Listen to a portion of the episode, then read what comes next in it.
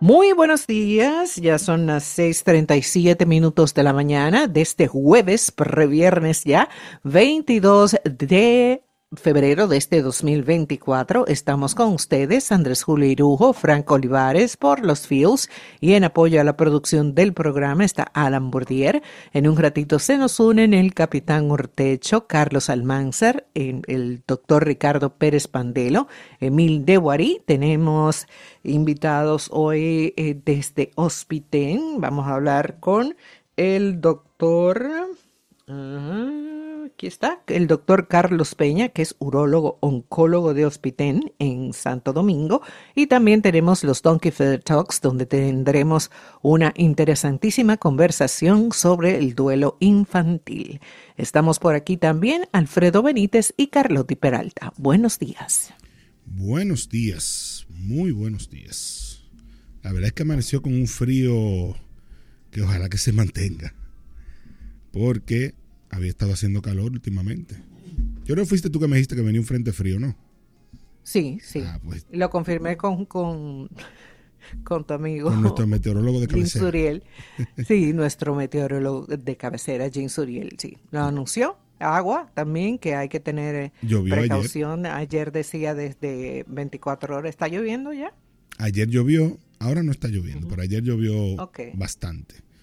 Y bueno, ah, el, frente frío llegó, que se mantenga, que no se vaya a la retaguardia, que se quede en el frente.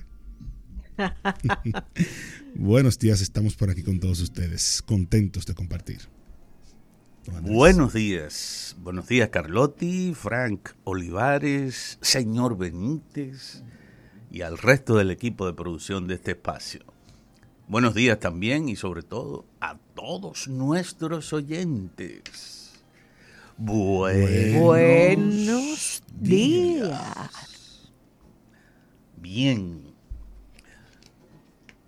Decía hace un par de días, y no por estos micrófonos, que el fenómeno este que se presentó aquí en el país y que fue, yo diría que medio finiquitado eh, antes de ayer, cuando una brigada, no sé quiénes componían esa brigada, si era gente del ayuntamiento, de salud pública, pero penetraron tempranas horas de la mañana, final de la madrugada, a la vivienda en Santo Domingo Este, particularmente creo que en el sector de los frailes, si no me equivoco, eh, o los frailes segundos, una, una, una barriada ahí de Santo Domingo Este, donde una familia mantenía durante ya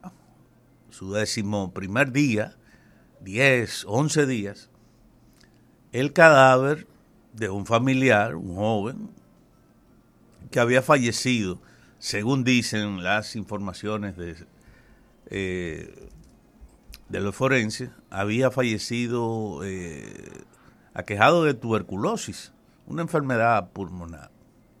Bueno, resulta que el viernes pasado, el jueves, no sé, ya se había dado cuenta de, de la situación. Los vecinos parece que escandalizados avisaron a la prensa, fue uno de los noticieros, una de las reporteras y vieron el caso.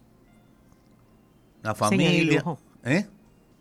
Sí, que eh, hay un oyente que aclara que el sector es eh, valiente. El, sector valiente, eso está cerca de Boca Chica. Sí. entonces, gracias por la, por la aclaración. entonces, ahí está. Una familia que se dice que son practicantes de una religión eh, cristiana, evangélica, y que tienen dentro de sus familiares también a una pastora muy eh, efusiva, por cierto, muy, muy histriónica, que incluso tomaron algunas declaraciones de esta pastora y efectivamente tanto eh, sus movimientos corporales como sus expresiones eh, radicales y todo lo demás, bueno, una energúmena, una perfecta energúmena vuelta en el momento, una, persona efusiva en demasía, vuelta, y que incluso salía corriendo, te dejaba con la palabra, cortaba la, la palabra y salía corriendo. Una fanática. Y, lo estoy diciendo, claro, viendo las imágenes. No estoy diciendo que todos los que practican esta o aquella religión sean fanáticos. Pero toda la expresión corporal y oral de esta, de esta pastora, eso es lo que indica. Bueno, ahora temprano estaba escuchando unas declaraciones de anoche del psiquiatra César Mella que efectivamente habla de la de una histeria colectiva que se produjo, evidentemente desarrollada a partir del discurso de la pastora, del discurso y de su comportamiento. Entonces, pero bueno, ok, esa es, esas son eh, como la descripción de los elementos del cuadro. Ahora, ¿cuál es el punto a donde quiero llegar? No hace mucho, no preciso cuándo, dos semanas, una semana y pico, diez días, no sé. Pero hace no mucho tiempo hubo otra noticia con un caso similar de una familia que no querían enterrar el pariente y ya tenían como tres días con el, el cadáver dentro de la casa porque a todo esto, fíjense que no se trata de que están en una funeraria. Si estuvieran en una funeraria, no, no, la funeraria misma lo saca, es para afuera que van. Ya, después que se le cumplió el tiempo de contrato del servicio, para afuera. Con dolor o sin dolor, como sea. No, e, estos son casos de familias que se abrogan el derecho se abrogan, así lo estoy diciendo, porque no hay derecho a eso. Si usted no quiere enterrar a su pariente de la manera incluso en que está establecida en las normas, no solamente de la eh, municipalidad, sino de salud pública. Entonces, como ya van dos casos similares, no tengo la menor duda, como dice Fafa, que vamos a seguir viendo estos casos. Si el Ministerio de Salud Pública, la Policía Nacional, el Ministerio del Interior en todo caso, no toman medidas rápidas para controlar esto. Se va a seguir produciendo si la gente se tarda incluso los vecinos en denunciar situaciones como estas.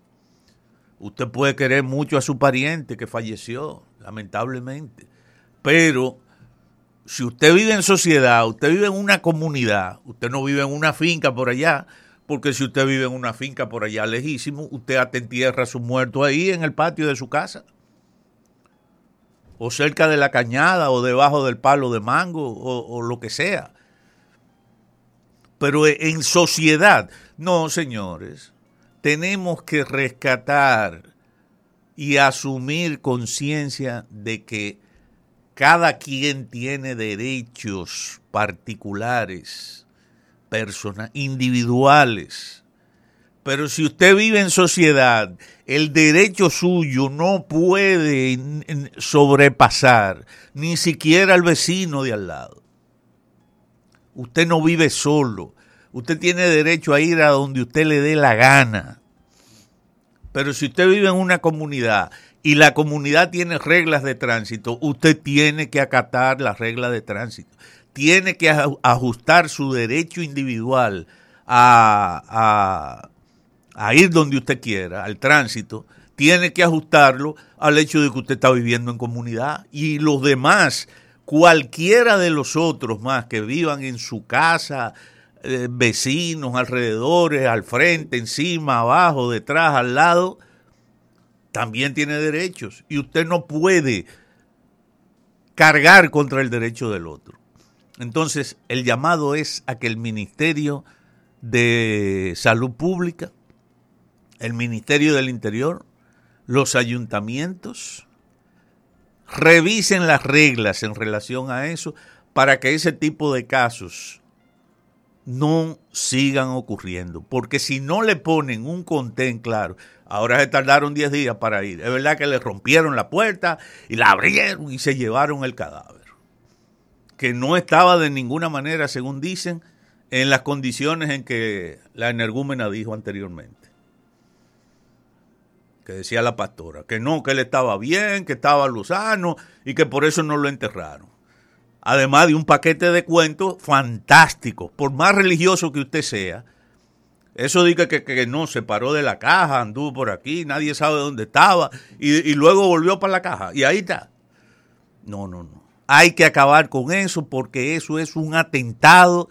Eso no es, no hay que, no, el derecho individual o la creencia no tiene nada que ver. Eso hay que detenerlo ya.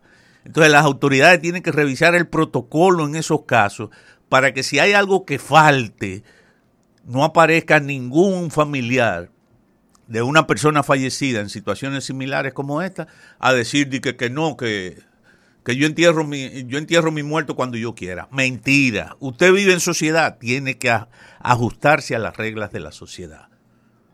He dicho. Gracias, señor Irujo. Pausamos y volvemos con las efemérides del día.